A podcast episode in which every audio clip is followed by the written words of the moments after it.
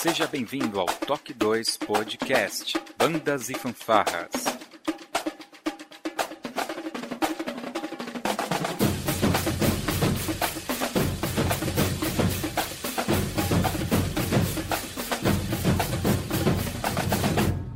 No ritmo da vida, na batida do coração.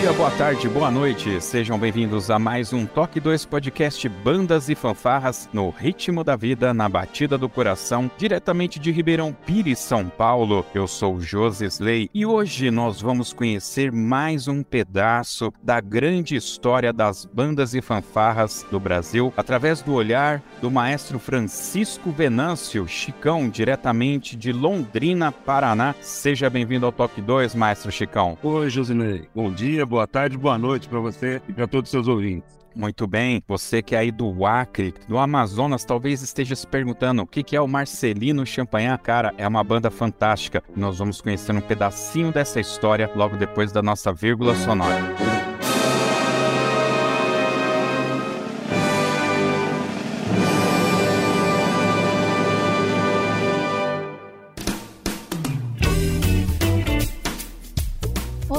Você está ouvindo o podcast do Toque 2 Bandas e Fanfarras, do site toque2.com.br. Para entrar em contato conosco, você pode acessar as nossas redes sociais através do nosso site ou então pelo e-mail contato@toque2.com.br.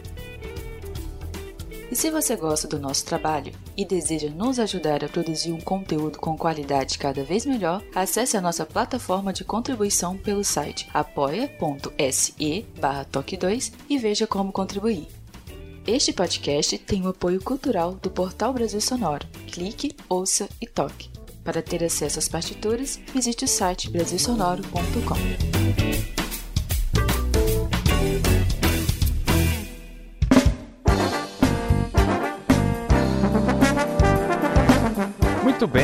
maestro Chicão. Tem algumas perguntas que eu gosto de fazer no começo, quando eu vou gravar assim com, com um maestro, que é uma grande figura desse meio de bandas e fanfás, e é para que todo mundo conheça um pouco mais de quem, né, eles estão ouvindo ali nos fones, né? Então eu tenho três perguntas aqui. Eu gosto também de dizer que eu chupinhei do podcast Café Brasil do Luciano Pires, que é um grande podcast, fica aí uma indicação para todo mundo. Mas são três perguntas que você tem que tomar cuidado, tá, para responder, que são capciosas. São os seguintes. Vamos lá. eu quero saber, eu não, né? O povo quer saber qual é o seu nome completo, qual a sua idade e qual é a sua profissão, aquela que paga o boleto no final do mês. Vamos lá. Meu nome completo é Francisco Francisco Assis Venâncio da Silva. No meio do bando de bandas, é Brasil todo, mais conhecido como Chicão. É, isso faz algum tempo. E esse tempo são 58 anos agora, Nossa. 58 anos. E hoje, é, depois de ter vivido como músico, né, uma boa parte do tempo também na minha vida, hoje eu faço comércio de instrumentos musicais. Eu trabalho com isso já há 30 anos. Pô, bacana. Bacana conhecer alguém aí do, desse meio, né? Que faz a venda dos instrumentos, faz aí a, esse bem bolado para as bandas acontecerem, né? A gente vai falar um pouquinho sobre isso. Os instrumentos é o que paga, então, hoje o, o seu boletão no final do, do mês. Sim, hoje é o que eu sobrevivo através de vendas de instrumentos musicais. Vamos fazer um comercial para você. Quem quiser é, adquirir algum instrumento, fazer uma cotação, fazer uma licitação, como que faz? Tem e-mail, tem site? É, eu trabalho mais com, com vendas mesmo para corporativos e licitações mesmo. Eu não trabalho com venda de loja física, não tenho loja física. Né? Meu, meu escritório, que você está vendo aí no, no fundo, a propaganda é a minha da, Parade, que também sou um dos caras-chefes mesmo, através do meu e-mail, né? lavenavivace.gmail.com ou pelo WhatsApp, é o 439 9936 0951. Muito bem. Eu já quero lembrar, quem é ouvinte sabe que no post aqui desse podcast vai estar todos os dados de contato com o Maestro Chicão para quem tiver interesse. Mas é bom a gente falar logo no começo, Maestro, porque o pessoal às vezes fica cansado, não quer ouvir o podcast inteiro, então já fica aí com a propagandinha feita é, na faixa aí. Valeu, obrigado. Bem, muito bem. Aí a, a, grande questão, eu acho que a gente pode começar por aí, que quando a gente fala de bandas e fafarras, ainda mais na época que eu atuava como músico lá na década de 90, nem todos os maestros tinham uma formação musical. Era o seu caso? Você teve alguma formação musical, maestro? É, não, não é meu caso. Eu sempre fui músico desde os meus 14 anos. Estudei, comecei a estudar música, né? Trompete tal, foi meu, meu instrumento trompete. E logo após eu fui ser é, um músico profissional na carreira militar. Eu fui músico da Polícia Militar do Estado do Paraná durante atuei como músico seis anos na Polícia Militar. E após isso eu enveredei para o, ramo de atividade comercial. Legal. Mas não deixei de ser músico, estudando e praticando nesse período todo também, né? Então, na real, você teve um início ali de carreira onde você atuou na Polícia Militar e aí migrou então para as bandas, enfim, foi formar banda, foi contratado. Essa contratação fora da área militar já foi diretamente na banda do Champanhar? Então aí vem a minha história no Champanhar. Eu iniciei meus estudos musicais em 77. 77. É, eu entrei no Champagnat em 78, 1978. E fui ser regente da banda em 1986, na qual aí eu fui a, assumir a regência da banda. Final de 85 para 86, eu não considero 86. E entrei na Polícia Militar como músico em 1985. Então eu tenho essa ordem cronológica de, de atividade dentro da banda de Champagnat de 86, 1986, como maestro até 2008, como titular da banda, como maestro. É uma grande história. Você teve uma influência familiar no, né, nesse início? Porque você deve, pelos meus cálculos, você deve ter entrado aí nessa coisa de música com uns 10, 12 anos no máximo. Não, foram com 11 anos, né? 12, 11 para 12 anos. É, não, não tenho ninguém da, da família de veredade da música, não. Eu fui o, o que deu o pontapé inicial. e eu gosto de ouvir a história de como que foi esse pontapé inicial. Eu, particularmente, já contei aqui algumas vezes que a minha primeira experiência foi dentro da igreja, vendo o maestro Lemos regendo um dobrado que eu não me recordo o, o qual dobrado era, mas aquela questão do, da, os clarinetes, né? Sabe, sabe aquela. E ele regendo, aquela precisão sonora que eu escutava, aquilo me ganhou muito. Me deu um, me deu um senso que hoje, olhando em retrospecto, me leva a uma, uma questão assim de organização, de coisa simétrica, sabe? É, e como que foi para você? Qual foi? Tchan. Nessa, nessa época, dos anos 70, né? Na verdade, não havia jogos eletrônicos, você era burquinha, futebol na pracinha, é, andar de bicicleta, caninha de rolemã, né? E assistir os desfiles de 7 de setembro, de aniversários. Então, tinha uma, uma banda famosíssima nessa época aqui em Londrina, que era a banda do Colégio Marista de Londrina. Então, era, era o embate era com o Marista, o Champagnat e uma outra, outra banda aqui no de Londrina, que era o Vicente Filhos. Eram os três mais as famosas bandas aqui na época, né? E assistindo essas bandas, eu fiquei com vontade de, de estudar, né, de conhecer. E entrei na, na banda do meu colégio que eu estudava, que não era nem uma banda, era uma fanfarra, que uma cornetinha lá que eu peguei. Uma cornetinha, uma corneta, esse bemol, que na qual eu falei, não, essa corneta não dá certo não, eu quero tocar um trompete. Aí eu, já minha mãe comprou um trompete para mim, nisso, com os 12 anos, aí eu fui fui atrás de estudar trompete também na, naquela época, né? Foi aí que eu entrei no champanhe, logo na sequência. Entendi. Então, essa, essa questão do visual, eu acho que é algo que pega, né? Ainda mais a gente que viveu aquela época ali dos anos 80, 90, essa parada pegava pesado, né, na gente. Era é, é interessante. E aí, a vida inteira foi é, no trompete. Em que momento já tocando ali na, na banda do Champanhar, você percebeu que aquilo poderia te render uma profissão, um ganha-pão, e você não tinha em mente ali, como criança, em ser um médico, um soldador, um marceneiro, ter uma outra profissão? Bem, eu sou educador, é o contra, contraponto nisso tudo. Eu sou formado em educação física também. Que bom. Eu tenho outro, um outro contraponto nesse tudo. É, na verdade, eu estudei primeiro, tentei uma agronomia, que não deu certo. Fiz um, uns, uns um, um, quase um ano de química para ele dar para mim desistir. Aí fiz educação física e estudando música no, nesse meio tempo todo, né? Então, eu, além de músico, também sou graduado em educação física. Entendi. Mas ali, antes da mesmo da, da faculdade, é, ah, sim. você foi ser músico militar, né? Então teve essa oportunidade e, e, você chegou a vislumbrar, falou, quer saber? Eu acho que dá para ser músico, hein? Vamos lá. É, também isso vem de uma história, né? Lá minha juventude tocando, e aquele fanatismo por banda, né, cara? Você acompanhar as bandas, as sofás, ir para concurso, viagem e tal. Uma hora o seu pai fala assim: ó, homem, não, tá na hora de você trabalhar, tá na hora de você ir atrás das coisas. E aí foi quando eu vislumbrei uma situação que eu precisava ganhar dinheiro e queria tocar, ser músico. Surgiu essa possibilidade de eu entrar na banda da Polícia Militar do Estado do Paraná. Foi na qual eu fiz o concurso e entrei como soldado, né? E iniciei minha carreira militar e logo na sequência como músico, né? Você faz a escola preparatória e depois você é, se são, você é convocado para brasileiros da banda, essas coisas. Né? Chamam, né, na verdade. Foi dessa forma que eu iniciei. Vislumbrei essa possibilidade de ser músico dessa forma. Bacana, bacana. Eu sempre falo aqui, dou alguns exemplos, né? E eu, eu, queria até ouvir um pouquinho de você, se você, é, se isso acontece aí na sua região.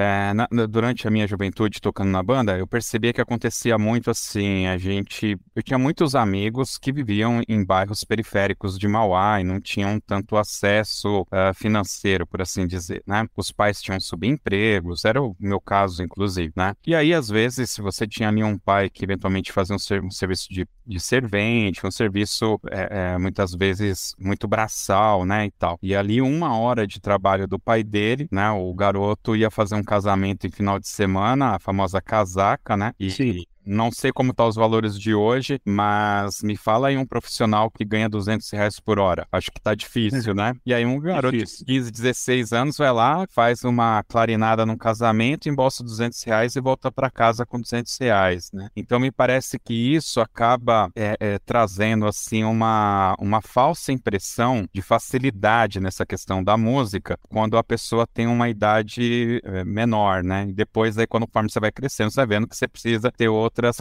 qualificações, por assim dizer, né? Você claro. sente algo do tipo na sua região aí, maestro? É, sim, já nós percebemos isso em, em alguns momentos, né? Alguns, alguns alunos, ex-alunos que, que sentiram isso, né? perceberam isso. Eles poderiam ter facilidade em ganhar dinheiro, né? fazendo umas tocatas, ou fazendo alguma algum evento, casamento e tal. Muitos deles aproveitaram esse gancho e deslancharam, né, cara? Muitos deles foram para cima. Hoje, alguns tocam em orquestras sinfônicas, outros têm empresas de eventos, outros é, lideram bandas, enfim. Eu vejo que muitos seguiram esse caminho da música partindo disso, de ver que era, havia a possibilidade de eles ganhar dinheiro. Legal. Bom, vamos falar um pouquinho aqui sobre você reger uma das melhores bandas do Brasil, ou em alguns momentos, porque não a melhor. A, a década de 90, que foi a década que, para mim, eu estive muito mais próximo às bandas e fanfarras do Brasil ali. É,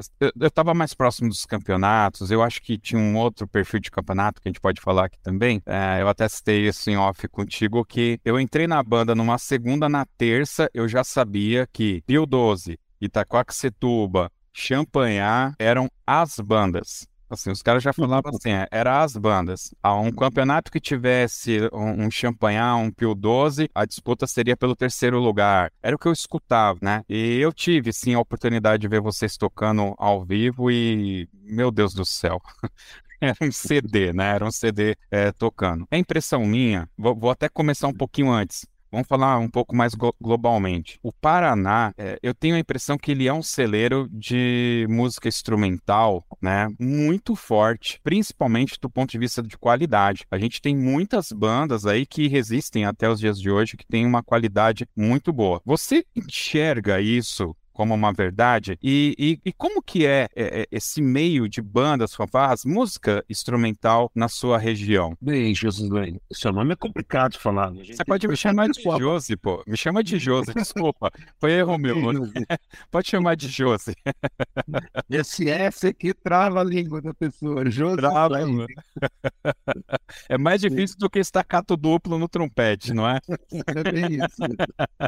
Vamos lá. É, muito bem. Os anos é, 90, vamos começar pelo que você falou. Anos 90 realmente para mim foi um divisor de águas aí entre bandas e fanfarras. Né? Depois ali de finais de anos 87, 88, até 96, 97, foi assim onde as bandas, as grandes bandas solidificaram, né, cara? Então foram ali a, onde todas foram atrás de estudo, onde foram todas foram atrás do que era o certo de acontecer em meio de bandas. Né? nós sabemos que muitos ainda tocam por cifras, ou tocavam por cifras, ou só por digitação, número de dígito, ou, ou seja, tocando somente por ouvido. E a partir dessa época, todo mundo foi levar a sério o estudo de, de música realmente desde o início da, da banda, né? Da, da, atividade da banda. Então isso aí foi um grande divisor. É, no Paraná, não, não diferente disso, o Salário do Paraná, é, houve também essa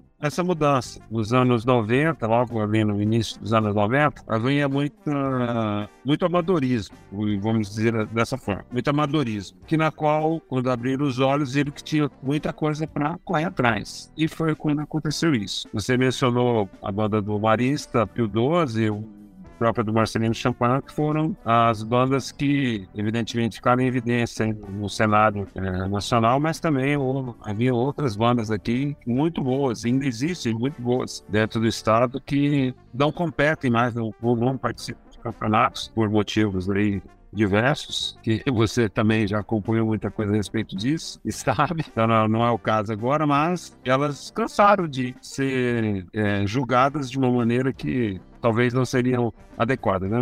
Então, elas ficaram trabalhando, fazendo o seu trabalho e só galgando, né?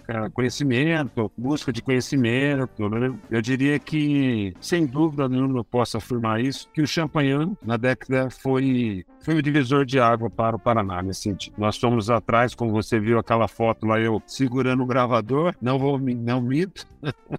ir atrás das informações de quem estava à frente disso tudo para aprender. E como aprendemos, indo ver as coisas, buscar as informações, aproximar, enfim, ir atrás realmente. Só para que eu tenha a informação correta, qual que é o nome correto da banda? Banda Marcial, Marcelino Champagnat ou tem um padre ali no meio? Qual que é o nome não, correto? O, não, é, veja bem, o nome, o, a banda é vinculada a um colégio aqui no, de Londrina. O nome correto da banda é Banda Marcial do Colégio Estadual Marcelino Champagnat. Banda Marcial do Colégio Estadual Marcelino Champagnat. O padre é que os irmãos maristas, que é o, é onde vem o Marcelino Champagnat, ele se tornou padre e depois hoje é até santo, né, na verdade. Então seria, na verdade, Santo Marcelino Champagnat, né? Mas é isso aí é uma história mais para o Marista poder te contar melhor a respeito disso. Né? E também a, eu posso te informar que a, a única banda o único colégio que não é marista que tem esse nome, Marcelino Champagnat, é esse aqui de Londrina, porque ele foi, ele era instalado, esse colégio estadual, é, foi instalado dentro do, das,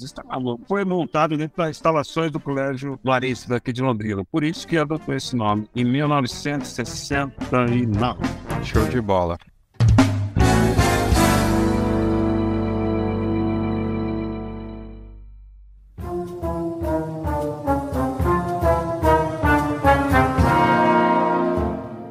Deixa eu soltar aí uma palavra, que é uma palavra-chave, que é o estadual. O Marcelino Champagnat, ele era uma escola estadual, se tornou um marista depois, ou o marista apadrinhou? Como que funcionou isso? Não, a banda é do Colégio Estadual Marcelino Champagnat. É um colégio estadual até hoje. Porque a gente vai associar a qualidade do Champagnat diretamente ao marista, né? Então, pra gente que tá aqui na região sudeste, olha que a gente tá bem perto de vocês, pra mim Sim. soava assim, pô, deve ser um um colégio onde tem um monte de playboy, a galera só tem instrumento top, o dinheiro lá jorra na torneira, por isso que os caras são aquele bandão. Então, quando você coloca a palavra estadual, aí muda tudo. Que a gente tá falando então de um trabalho que deve ser tirar água de pedra. Então, conta um pouco pra gente, você tava desde o início, você pegou essa banda já andando, e qual que é esse trabalho de preparação é, é, que vocês tiveram? Houve uma transformação da banda do momento que você entrou até o momento que você assumiu ou depois que você assumiu? Fala um pouco pouco mais pra gente. Bem, cara, como, como toda a banda do início, quando ela foi formada em 1969, agosto de 69, ela tinha aquela mescla de banda e fanfarra, né? Então tinha cornetas, tinha trompetes, trombones, aquelas, alguns eufônios, mas só, umas tubinhas, aquelas enroladinhas só, e, e era, e era, era isso. Era uma mescla de fanfarra e.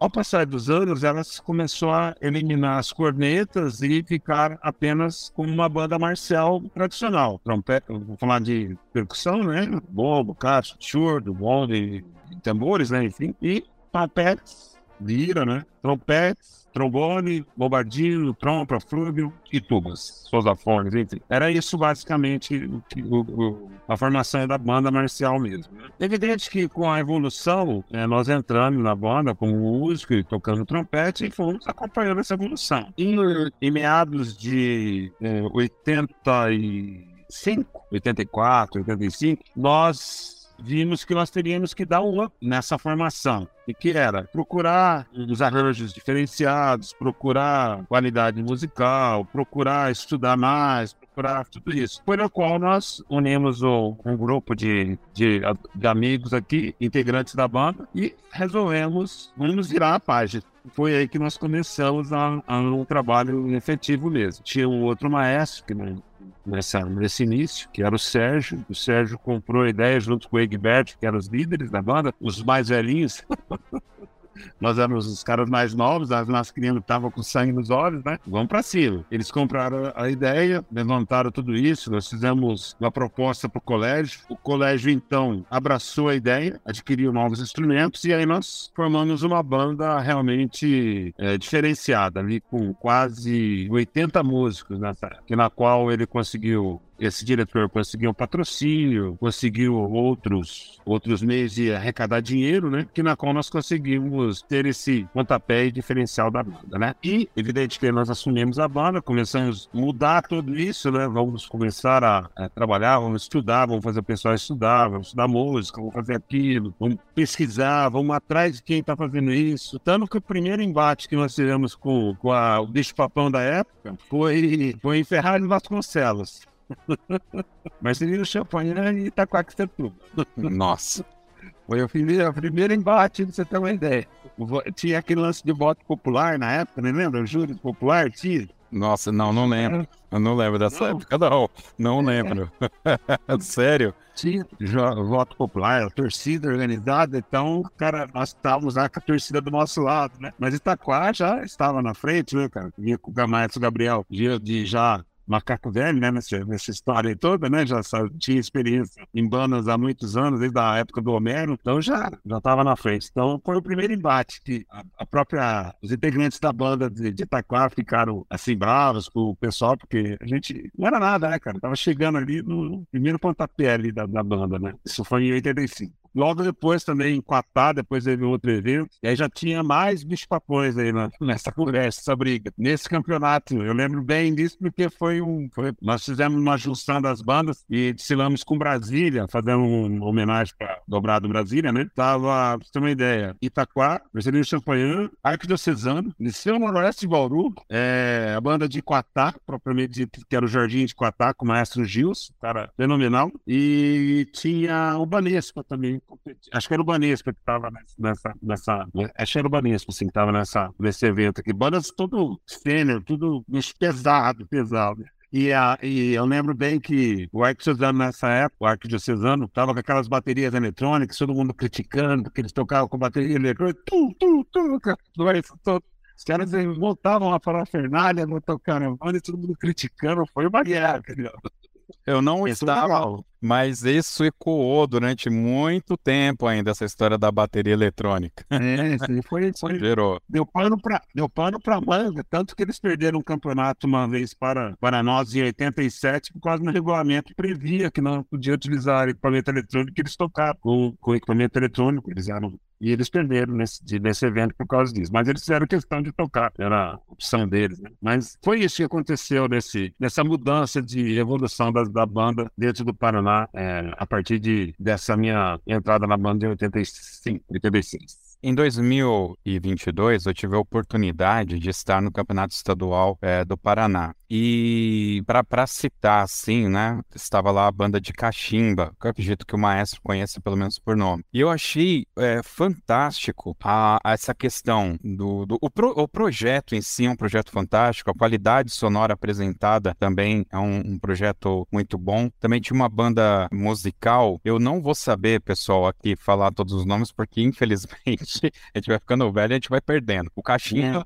É, a Caixa, o Cachimba eu me lembro porque eh, foi uma banda que tocou no meio do dia, né? Então a cabeça já não estava tão cansada ali, a gente prestou mais atenção e, e, e, foi fantástico. A banda local também tocou muito bom. Eu sei que na média você tinha realmente bandas muito boas executando ali. Obviamente que tem aquelas fanfarras que você. Não é muito meu perfil, não é muito minha cara, mas as bandas marciais, bandas sinfônicas que foram se apresentar, por algumas até com um repertório não muito elaborado, mas um, um repertório bem redondo, bem executado, né? Aquela coisa que você vê que houve um ensaio, houve uma preparação para aquilo. Por isso que eu sempre ressalto essa questão da qualidade sonora da, das bandas da região sul do, do nosso país, em especial né, as bandas do Paraná. Bem, diga-se de passagem que a banda do Caxiba é de um colégio estadual também, viu? Exatamente, exatamente.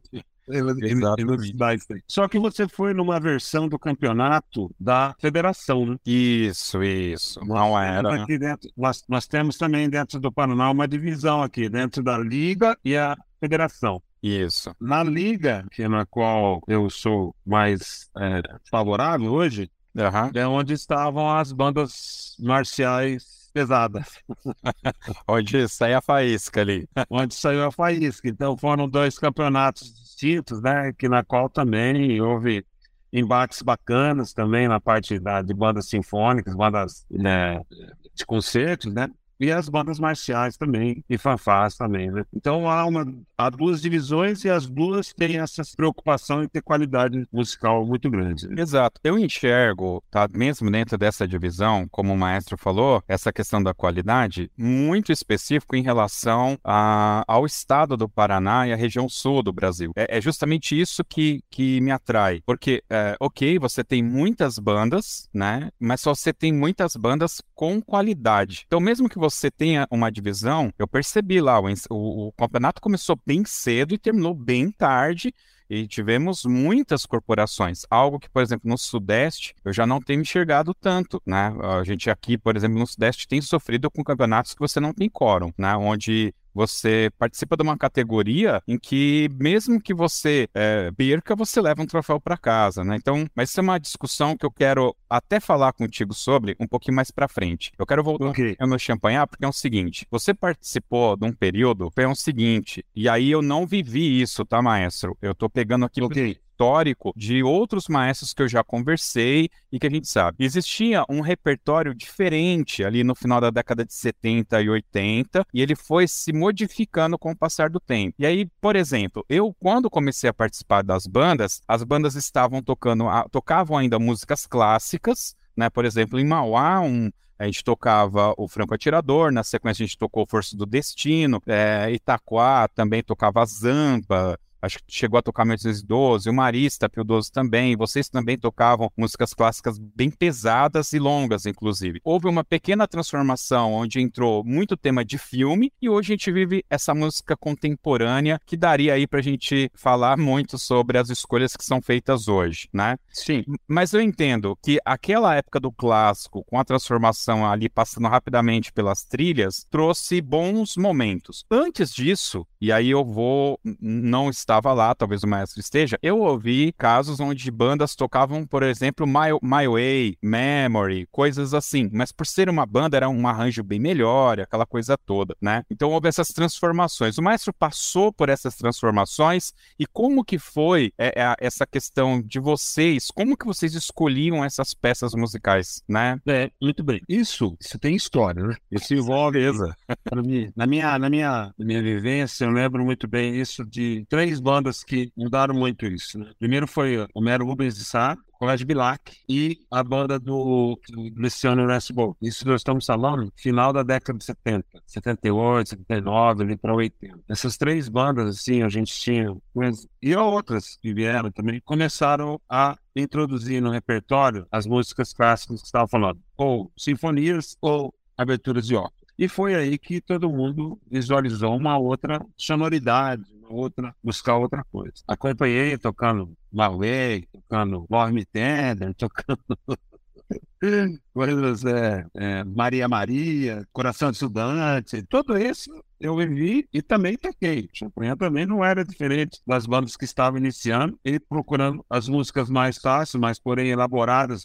no aspecto de harmonia, de arranjos, né, para poder fazer um diferencial, né? Mas todos falar assim, não, nós precisamos buscar o que os caras estão fazendo de melhor hoje. E fazendo de melhor era ter que estudar. Né? E essa transformação aconteceu assim, eu, eu, eu vejo muito que foi ali na, de 85, é, onde foi 84, ali, 83, ali, onde foi praticamente todas as bandas começaram procurar fazer uma abertura de ópera ou uma sinfonia ou uma música de música clássica com uma melhor qualidade, né? Mesmo não fazendo, tentando procurar fazer, onde exigiria mais a técnica do músico, enfim, buscando essa, esse aprimoramento. Então eu vejo dessa forma. E aí, lá, evidente que até os anos, eu fiz uma conta básica, acho que até os anos 2002, aí 2003, 2004, ali, onde que todo mundo bateu forte nesse sentido. Aí depois houve essas mudanças, você falou, o pessoal querendo tocar temas de, de filmes, ou não, não, não que não seja interessante, mas evidente que algumas são mais de efeito do que propriamente técnica, né? tecnicamente falando, né? E hoje, o advento aí tem peças que são difíceis e tem peças que são enganadoras, né? Tem enganadoras. Que a gente sabe que tem hoje. Então, é, é restrito. Então, você tem que analisar bem esse período, né? Particularmente, eu prefiro os nossos é, na minha época. Claro. É evidente particularmente era mais desafiador para todas as bandas, entendeu? Como você falou, tocar Franco Atirador, tocar Zampa, tocar 1812, tocar próprio Mauá tocou, Força do Destino também, né? Champanhar tocar Abertura Festiva de Shostakovich, tocar Quinta Sinfonia de Beethoven. Então, são coisas assim que é diferente você apresentar, você conseguir transmitir uma peça que é exclusivamente envolve violino, envolve instrumentos de madeira, e você conseguir passar isso para tudo só para metais é, é, complexo, né? Então é desafiador, é bem legal isso. Você se lembra um, um momento que você sei lá, você agora como regente sai do Malway e fala, não, vamos tocar aqui o abertura festiva. E aí você chega pra banda, distribui aquelas partituras, os camarada olha. Você lembra como que foi esse impacto dessa mudança? Você como maestro e como que isso é, é, foi absorvido pela, pela banda? Eu tô querendo buscar o sentimento do seu coração, literalmente, tá? Mas...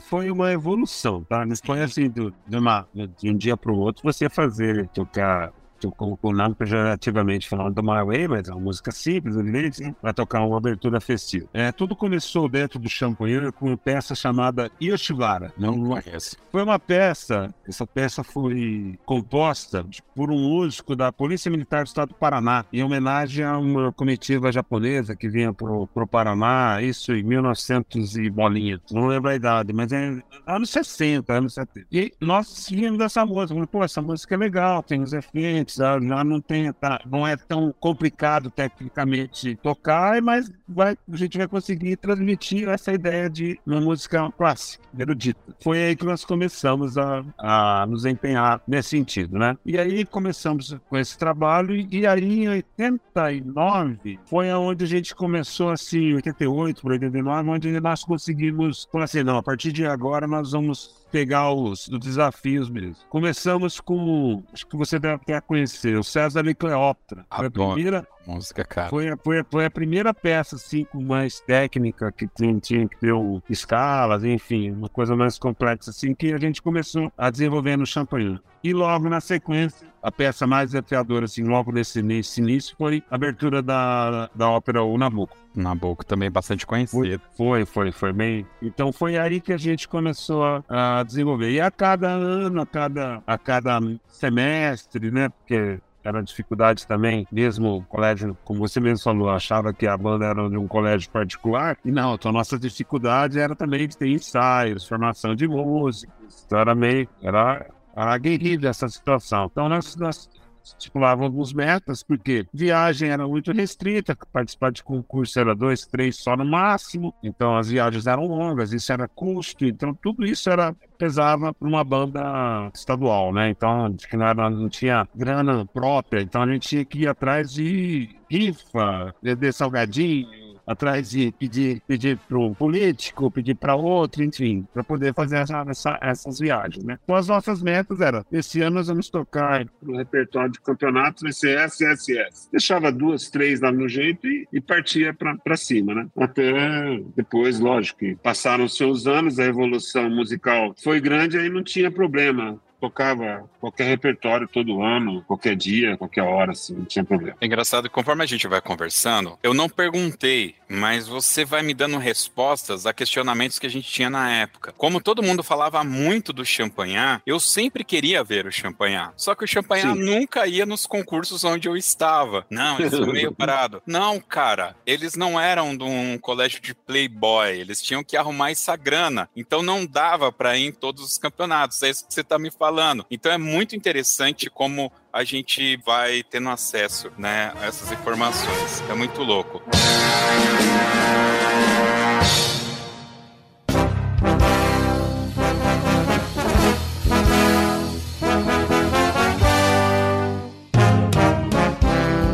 Maestro, como que vocês faziam? Porque é, eu, eu, eu, vou ainda bater nessa tecla da qualidade sonora que vocês tinham. Claro. Vocês é, tinham professores que iam lá dar aula, vocês ensaiavam constantemente, tinham essas aulas individuais. Vocês conseguiram montar alguma estrutura para subir essa questão técnica da banda? Sim, com essa minha formação musical, que eu entrei na polícia militar, eu era cobrado na polícia de ser músico, né? Então tinha que, evidentemente, eu transferia isso tudo para a banda. Então eu comecei a ser o, professor de música da banda, né? E, e cobrar do pessoal essa situação. Evidente que um mandorinha só não faz verão, não é esse ditado? Então eu também tinha que ter professores dentro do colégio e nós fomos atrás, junto com, com parceria do, com a própria escola, através de projetos, né, cara? A gente foi atrás de projetos também, ajuda de custo de, de uma secretaria dali, secretaria daqui, a gente fazia as trocas né, de, de favores, né, enfim. E nós conseguimos montar um grupo para poder dar aulas de música dentro da escola, né? Isso era ensaios, a princípio, como lá, atrás, eram só no final de semana, né? Na verdade, só no sábado e domingo, nós começamos a passar ter ensaios também diários, né? É, aulas individuais, aulas em conjunto durante a semana e, evidentemente, alguns ensaios gerais aí né, no meio da semana também, né? A gente fala meio da semana, porque no final de semana era sagrado. Sábado e domingo tinha ensaio. Sim, sim. Sempre assim, né? Não muda muito em lugar nenhum. Toda a banda campeã ensaio de sábado e domingo, querido. Não tem jeito. Lamento. E era, e era pesado, porque o ensaio era de domingo, sábado, a partir de uma e meia até sete horas, seis e meia, sete horas direto. E no domingo, das nove até uma, sagrado ensaio. Não tinha conversa. Inacreditável. Inac... E ai de quem faltasse, hein? Ai de quem e faltasse. De... É verdade. Era crucificado. Era, era sim. Não tinha, não podia faltar de jeito nenhum. Então, cara, nós não, não, não éramos diferentes de ninguém, banda nenhuma no Brasil todo. Era ralado, ralação, tem que estudar, tem que correr atrás. E como não era uma banda de playboy, de colégio playboy, como você está dizendo, então nós vivíamos essa realidade de ter que ir atrás de tudo mesmo. E fazendo ajuda de pais, de alunos, enfim, de colégios, professores. A gente ia atrás do que era possível pra gente.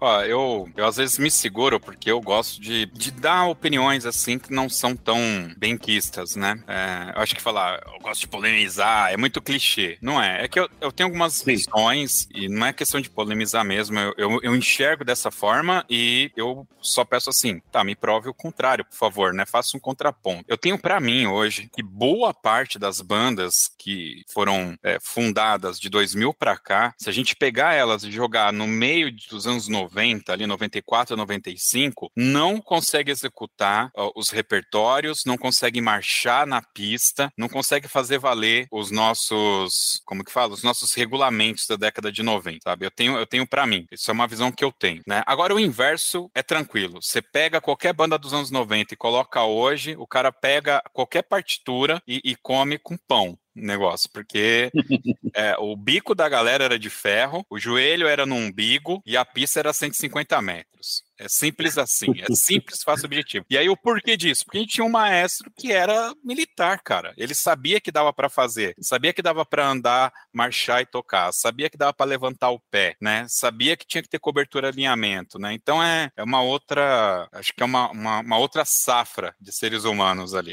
Não é nem o mesmo jogo, tá?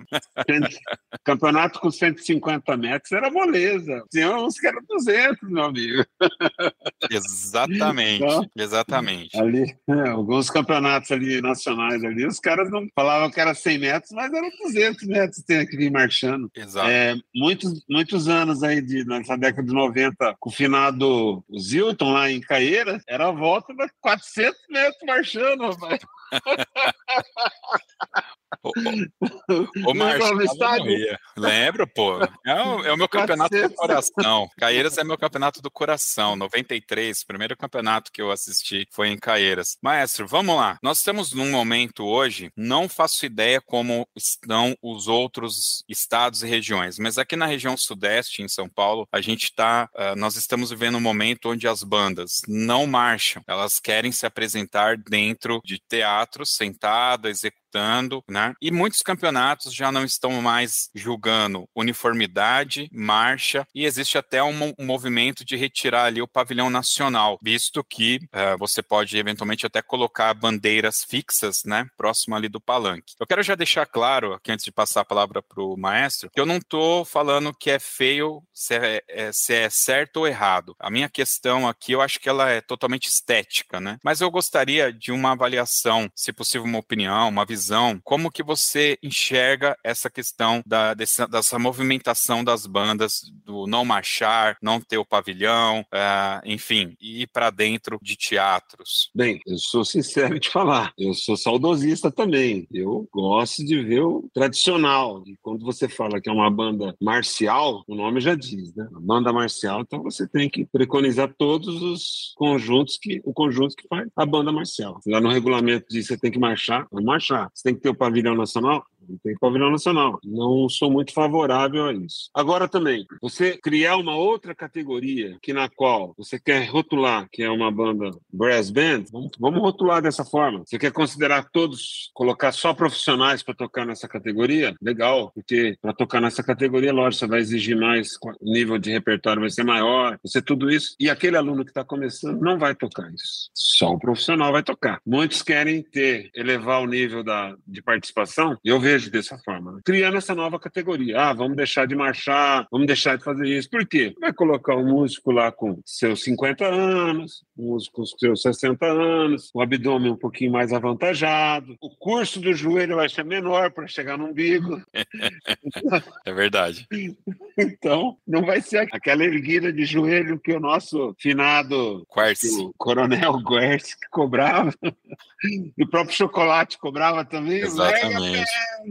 Então vamos, vamos pensar dessa forma. Então, é, assim, eu eu particularmente, quer criar, vamos criar, vamos criar então profissional. E é profissional, pronto, acabou, é diferente, cara. Agora, você tentar manipular, articular algumas situações nesse sentido, eu não sou favorável, não. Eu sou mais o tradicional, vamos marchar, vamos fazer isso. Na região que você disse, está acontecendo muito aí no Sudeste, né? Exato. Já ao contrário aqui no Sul, no Paraná, não existe. Os caras daqui querem marchar mesmo e estão trabalhando para isso mesmo, cara. Os caras aqui não pensam em mudar isso por enquanto, não, tá? Constantemente isso aí. Quer parar, quer, não quer marchar, não quer fazer mais isso. E numa banda sinfônica tem essa opção, transforma a banda sinfônica. Ou cria-se a banda brass band mesmo, mas vamos rotular que é profissional, né? Não vamos pensar, falar que é juvenil, infanto juvenil, porque aí é, você está tirando aquele prazer da garotada de poder participar de conjunto, fazer aquele laço, aquela amizade que você viveu, que eu vivi. Você imagina, você, você tá com, eu não, eu não sei a tua idade, mas é uns 40, acredito, por aí quase, e você tem quantos quantos amigos aí de 20 anos aí de convivência? Meus amigos de banda são 40 anos, 40 anos de amizade. Então é, é complicado. é bem diferente. Isso a gente tem, a gente leva isso pra vida, né? Então, é, eu gosto dessa forma ainda. Prefiro isso. É, eu só reforçar para os ouvintes que a minha visão disso é uma escolha estética. Se o cara quer fazer dessa forma e se o, o regulamento está escrito para isso, ok. Só que entram outras questões aí em pauta. Para entrar nessas questões em pauta, eu vou pedir aqui a licença para o maestro. Maestro, 2001 é um ano emblemático porque foi o Campeonato Nacional em Florianópolis. Foi a primeira vez que eu estive em Florianópolis na minha vida, né? Um campeonato certo. bastante interessante. A banda aqui de Mauá já não tinha mais o apoio financeiro que tinha da prefeitura, então algo que o maestro conhece bastante, né? O que é fazer ações para levantar grana, para poder viajar e tudo. Enfim, Sim. nós fomos para Florianópolis e finalmente eu vi o champanhar em Florianópolis, né? E a gente falou um pouco aqui de mudança de regulamento e eu lembro que naquele ano ou naquele período, por assim dizer, eu não vou cravar 2001 porque eu não me lembro realmente em que momento foi, estavam acontecendo várias mudanças de regulamentos na CNBF. E um, uma, um ponto do regulamento que eu acho que foi o que mais impactou as bandas foi a questão do tempo, que se não me falha a memória, naquele campeonato já existia. Eu, tudo que eu tô falando aqui, maestro, eu tô pegando na minha memória. Então, se eu errar alguma coisa, fique à vontade para me corrigir. E eu me lembro okay. que por, por causa dessa questão do tempo, uh, e eu me lembro assim, se não me engano, o Marista Pio 12, aconteceu com eles. Eles entraram, só que já ele, é, a equipe de apoio já tinha montado as estantes, pastas e colocaram até um pano no chão para demarcar o, o, arco, né? Onde eles deveriam ficar. Então a banda meio que entrou já, entrando nos lugares ali. E eu me lembro de algum comentário do tipo assim: ah, eles perderam alguma prévia aí dos campeonatos por tempo, então os caras treinaram aquilo para não perder tempo mesmo, entrar já ficar preparado. Eu tô falando Pio 12, mas realmente eu nem me lembro se foi o Pio 12 ou se foi,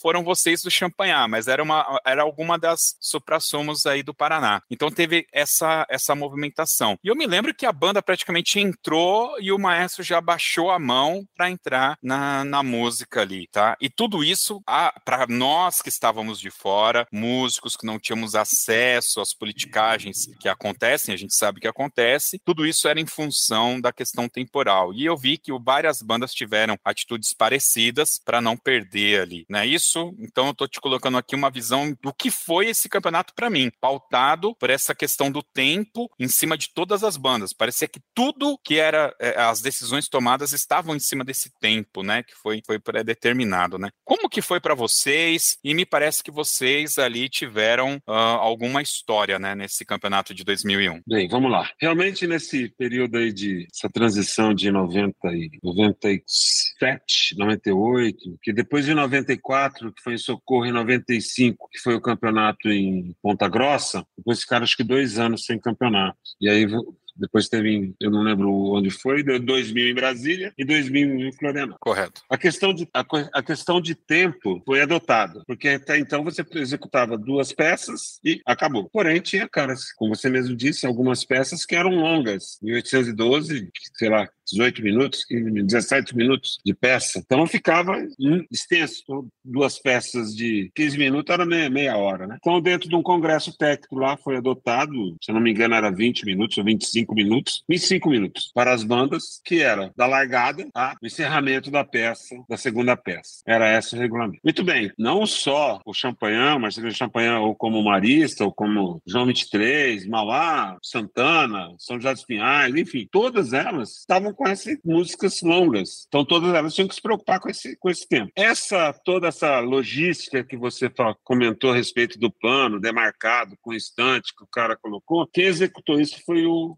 Marista Pio XII. Ele treinou, treinou muito para isso. Que ele, ele sabia que ele tocou, se eu não me engano, lá ele tocou 1812. E ele sabia que ele ia ter que ser rapidinho, teria, que ser rapidinho. E nesse ano também ele teria que já tocar uma peça brasileira. Acho que 2000 já tocou isso você tinha que tocar uma peça livre e uma peça brasileira, o compositor brasileiro. Então, todo mundo tocava uma música mais curtinha, aquela peça principal, para poder seguir o regulamento, né? E o Marista foi, o Marista Pro 12 foi essa banda que fez essa ginástica toda, que foi a ginástica. Os caras foram, foram a parte da apresentação deles foi, foi violenta realmente. Bem, a história do Champagnat nesse nesse campeonato foi um pouco diferente, na verdade, que foi que nós somos nós somos cobrados de uma coisa que nós executamos por um jurado, essa que foi a briga, que não tinha competência de fazer o que a gente fez. Então essa foi. A pessoa escreveu na planilha que nós abusamos dos trompetistas. A peça era o concertino para trompete.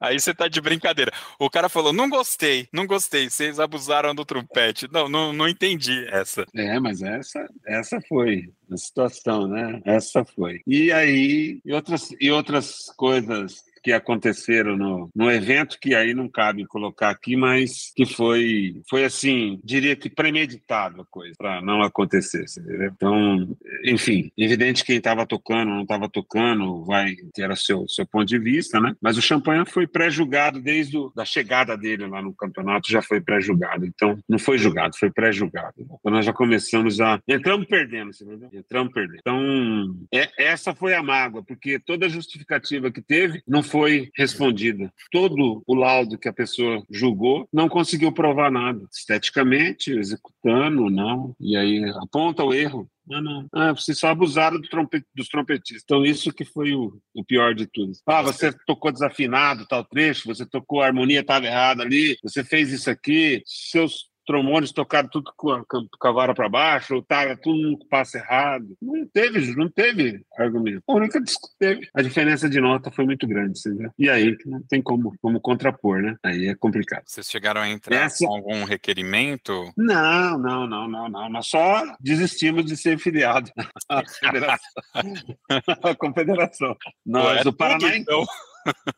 o, pa o Paraná inteiro foi é, pediu desfiliação da, CNBF, da, da né? confederação, da CNBF da época. O Paraná ficou dois para três anos fora da, da, da confederação na época da confederação, da CNBF. É. Por quê? Não foi só uma banda prejudicada. Todas as bandas do Paraná foram prejudicadas naquele ano. E todas apontaram, não foram apontadas por que foi prejudicado. Então todo mundo ficou magoado, né? Isso aí eu tô falando das bandas grandes, né? Claro. Champagnat, a partir desse ano, o Champagnat não participou mais de campeonatos, nós desistimos de competir, porque só dessa forma. O Marista ficou um bom tempo sem competir, depois que ele foi voltar a competir, você pode observar aí na, cronologicamente, se pegar nos, nos, canais aí, ele ficou um tempo. São José dos Pinhais também ficou um tempo sem participar, depois que voltou a participar. Colégio Santana, Colégio Sagrada Família, que eram as bandas é, famosas também da banda juvenil e, e, infanto, infanto, juvenil e juvenil dessa época, não participaram mais de campeonatos também. É verdade. as bandas marciais, né? E algumas outras também que ficaram sem, ficaram muito frustradas, sabe? Porque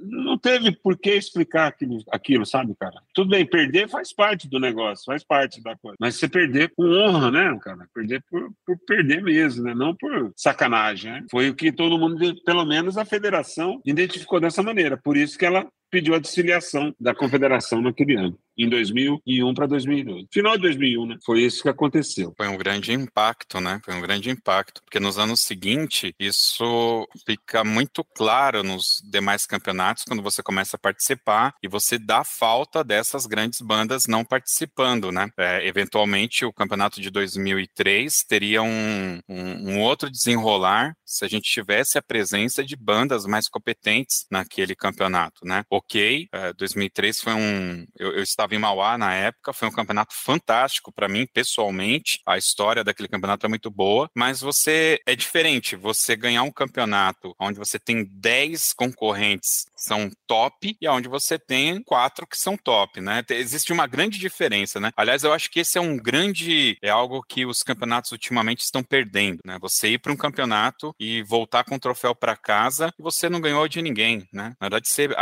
eventualmente perdeu para você mesmo, porque não tem é, uma concorrência. Você, você fez um comentário aí no início que essa que a pessoa vai para o para um campeonato sabendo que vai levar um troféu, né? Exato. No início do Então, isso é frustrante, porque criaram-se tantas categorias, tantas variações de possibilidades de você ser campeão, que o cara se enquadra, né? Opa, vou me enquadrar nessa aqui que eu vou ser campeão nacional, vou ser campeão brasileiro de bandas. E é Exato. o que acontece. Exatamente. Então, isso, para mim, para mim, particularmente, particularmente, tá falando, apesar de julgar vários campeonatos aí nacional, estaduais nesse nesse período todo aí que eu recente aí, não concordo. Já falei para os caras que eu não concordo. Eu acho que as categorias tinham que ser mais enxutas e para serem filtradas realmente quem é, quem pode receber esse título de campeão nacional, né, cara? Porque, vamos dizer a verdade, né? Em terra de cego, quem tem um olho é rei, né? Tem muita gente praticando isso. Cara, eu sempre conto a história de um, um maestro. Ele foi de. Ele foi com a banda dele de trem para um campeonato. Pô, de trem. Aí você fica pensando, ô, oh, bandão. Não, a banda dele tinha 15 pessoas. Beleza, até aí. é. Só que ele voltou com um troféu de campeão. Ah, o que, que ele tocou lá? Meu, cara, não importa. Você acha mesmo que eram 15 caras top que, que foram lá e ganharam? Pá. Então, é, esse, esse, esse é um ponto que eu acho que entra nessa. Não é uma competição. Não é uma competição, né? Por outro lado, não. você tem algumas coisas interessantes, né? Aqui a gente tem o, campeão, o concurso de bandas fanfarras de Santos. É o famoso, que a gente chama de bate-volta. Não sei se o Maestro conhece esse campeonato aqui de Santos, esse concurso. Conheço sim, conheço. É, é, eu, eu adoro esse campeonato. De verdade, de verdade. Por quê? São, é uma quadra, tem lá os seus 100 metros, 200 ida e volta, que a banda marcha, bate e volta. Ela vai e volta tocando, que é o que a gente quer ver banda em movimento, fanfarra em movimento. Sim. Então não importa se é só batuque, se é uma fanfarra, se... É, cara, esse lance do movimento, da cor, das bandeiras, já fala tudo. Ele só tem um defeito, que é a palavra concurso. Se os caras conseguissem fazer é a mesma coisa com o nome Festival de Bandas, cara, era perfeito. Você vai lá, tem 5 mil pessoas assistindo aquilo. É um show, né? Cara, aquilo é. é muito bonito, é muito bacana e cumpre a função que é levar a música para quem não é impactado pelas bandas e fanfarras hoje. E aí Sim. você tem, e eu, eu, hoje no Brasil, eu não conheço ainda outro concurso que leve 5 mil pessoas para assistir. Aí você fala, pô, mas leva mesmo? Cara, é,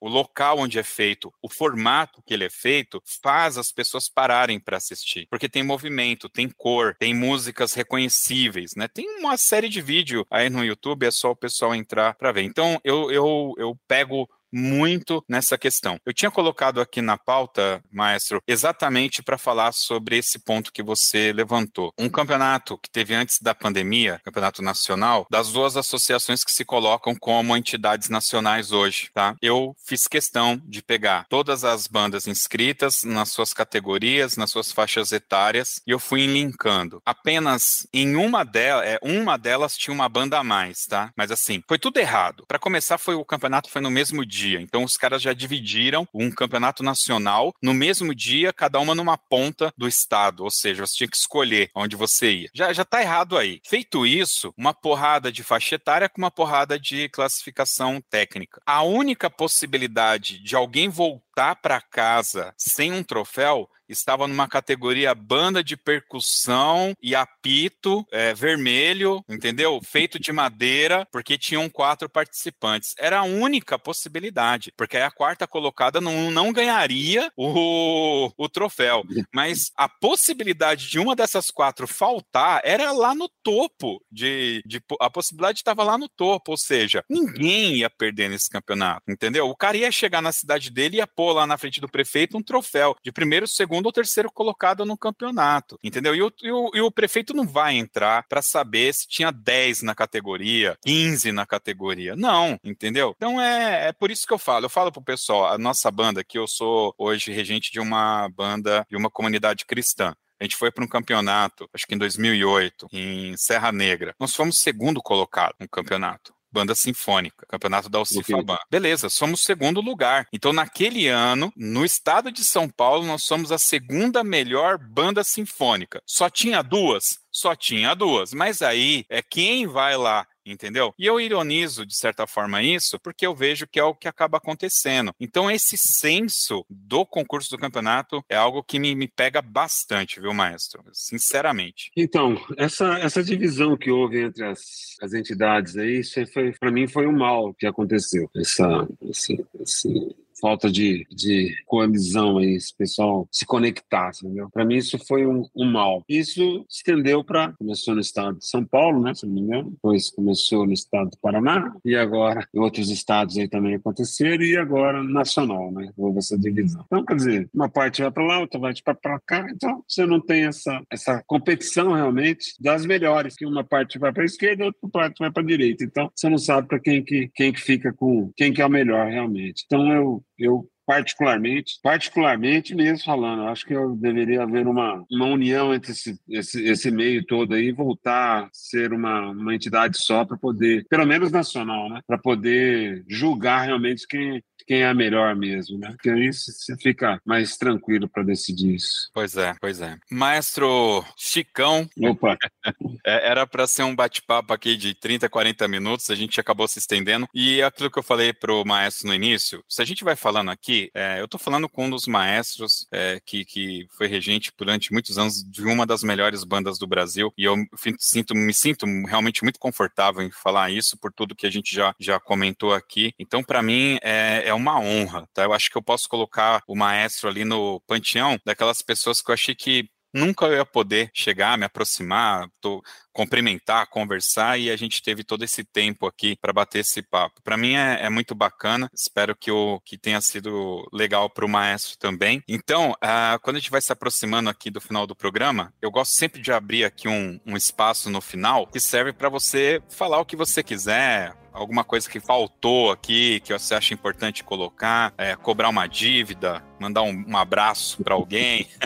Enfim, é um espaço feito aí para você se sentir à vontade, falar, use como quiser e o tempo que você quiser. Por favor, maestro, fique à vontade. que isso, jo Josi, agora Josi. Josi. Agora que eu tive a liberdade, né? Claro, claro. autorizou. Cara, foi um prazer poder falar com você, dar meu, contribuir com essas, essa história que eu tive aí no meio de bandas e fanfás. Ainda tenho, na verdade, que não deixo ainda de participar no, da banda Marcelino Champagnat. Hoje eu sou um, um, consultor e um conselheiro lá da banda, que mudou um pouco o perfil da banda, ela não compete mais hoje, ela só atende às necessidades da escola aqui da região, em eventos, inaugurações, enfim, mas dentro da escola mesmo, estudante, né? Então ela deixou de ser uma banda de competição ou participar de competições, né? Então eu, eu agradeço muito o seu, o seu, convite e estou à sua disposição para o que você quiser para as próximas, bater um, uma mesa redonda aí com os grandes aí, a gente vai. Ó, uma ideia boa aí você. Hum. Trazer os, os dinossauros aí pra gente bater um papo. Poxa, você sabe que eu adoraria fazer isso. Eu queria ter grana para reunir você, o Chimitão, Binder, o Gabriel, Frigideira, o Marquinhos, esses caras, né, que fizeram a história da, das bandas fazer aquela mesa redonda e bater aquele papo, aquele papo diferente, né? Aquele, sim. aquele, aquele outro nível, né? Pra gente ali, a gente viver aquele momento, trocar. Porque é, eu sei que vocês conversam muito, né? A gente, até hoje, né? Conversa agora com o WhatsApp, com todas essas tecnologias. Mas esse bate-papo sentado ali na mesa, com, com outro aspecto, falta. Eu acho que no tete a tete é bem diferente, né, mais. Ah, sim, sem dúvida, né, cara? Ah, só mandar um recado. Marinho, você tá me devendo uma cerveja, hein, cara? Não esquece disso. Muito bem, muito bem. Só que de Mauá só para dar uma dica pro Marinho, tá me tá devendo tá uma cerveja. Eu te passo o WhatsApp dele, pô, aí você já compra. Não, eu, eu, tenho dele, vou deixar. É é pra, no ao vivo, assim, né, pra uh tiver na, no, todo mundo ouvindo, todo mundo vai cobrar, você tá devendo pro maestro lá, cara. Então tá certo.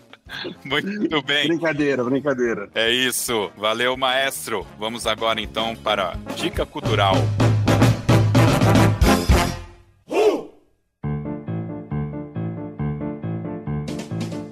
Muito bem, meus queridos, as dicas culturais é aquele momento que o nosso convidado vai dar uma dica pra gente aqui. Pode ser de um livro, de uma série, de um filme, de um sabor de pizza ou de uma forma diferente de fazer um churrasco, porque não? Vale qualquer coisa. Maestro, qualquer dica é válida aqui. Pode ser uma, duas, é você que sabe. Cara, a dica é estude música. Estude, estude. música. Estude, estude. para não passar vergonha. Meu Deus. Precisa mesmo. Precisa, a galera precisa mesmo. Não, mas falando sério mesmo, Carol. Pizza, pizza preferida, hein? Vamos lá. Calabresa cebolada é a minha preferida, vai. Calabresa acebolada, muito bem. Essa é só a dica só. E filme, cara, não vou deixar de ser Off. Pra mim é o melhor filme que tem de bandas assim. Pra mim é Off. Brass and é. Off. And Off. É, é, é bem velhinho o filme, mas vale a pena. Muito bem. Bom, eu vou colocar os links no post aqui. Quem é ouvinte sabe, basta acessar lá o nosso site, toque2.com.br, vai ter aqui o link para vocês saberem aí aonde encontrar as nossas dicas. A minha dica hoje eu vou me antecipar, porque eu comecei a assistir a série agora. No dia que nós estamos gravando esse podcast, momentos antes, eu estava assistindo essa série que chama Mariates. Olha só, é uma série da HBO Max que vai falar de uma família inteira que é envolvida com música, né? E bem essa temática mexicana dos mariates. Eu não tenho muito para falar dessa série, porque eu comecei efetivamente a assistir hoje. Eu já percebi ali que um dos um, uma das pessoas ali parece que ele tem um Alzheimer, algum mal ali, que ele se perde no meio das canções. Então eu acho que vai ser bem legal. Tá na quarta temporada, eu acho que vale muito a pena aí dar uma chance, dar uma conhecida. Por se tratar de HBO, fica só aquela dica, dá uma olhada na idade lá indicativa, porque HBO normalmente tem umas séries que tem um pede aí que você tenha mais de 18 anos para assistir, tá bom, pessoal? Então é isso, vamos agora então para o Toca na Pista.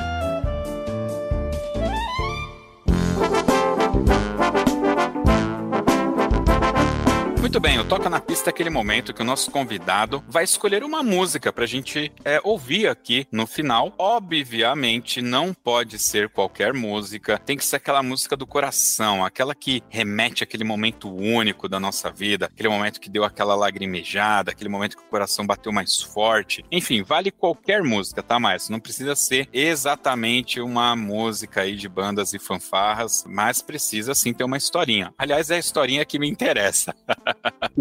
Cara, como você mesmo falou, de 2001, a música que é a nossa sugestão e que mexe muito com a gente, que sempre marcou muito, é a Obertura Festive de Shostakovich. Essa música, ela é o carimbo do Champanhance, entendeu? Que marcou todo mundo aqui, que todo mundo gosta realmente de, de ouvir, de, pela dificuldade, pela qualidade dela, que foi, foi bacana, foi bem impactante. Muito bem, muito bem. Mais uma vez, meu agradecimento aqui para o Maestro Chicão e e para você, ouvinte que chegou até aqui, siga as nossas redes sociais e lembrando que para ouvir este e outros podcasts do Toque 2, basta acessar o nosso site toque2.com.br. É isso, valeu!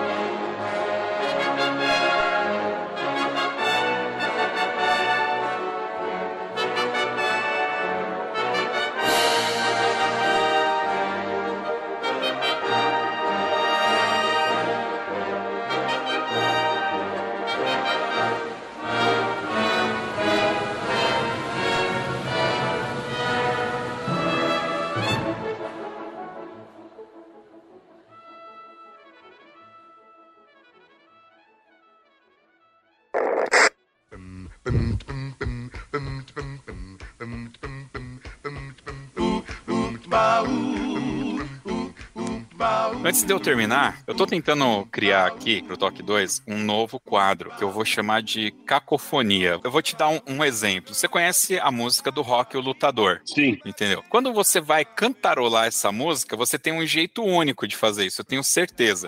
e eu também tenho um jeito único, né? Então a minha ideia é criar esse, esse quadro aqui que eu vou colocar sempre como um extra, chamado Cacofonia, onde eu vou pedir pro convidado fazer a cacofonia da música que ele acabou de, de escolher pra gente ouvir. Ele fazer um pedacinho, só que com do seu jeito, com a sua boca. Ah. Aí, mas eu queria saber se você topa fazer. Acho que eu não vou topar, não, viu, cara? Porque eu, como cantor, sou ridículo.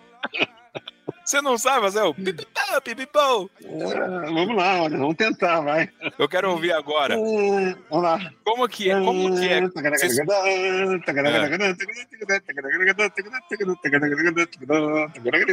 Aí sai pronto. Muito bom. Eu, eu já ia. Eu, eu tocaria o começo, né? Tan,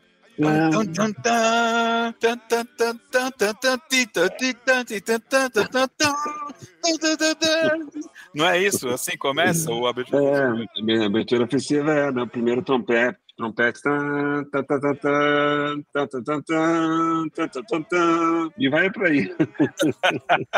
Muito bom. Valeu, maestro. Até a próxima. Valeu. Valeu. Obrigado.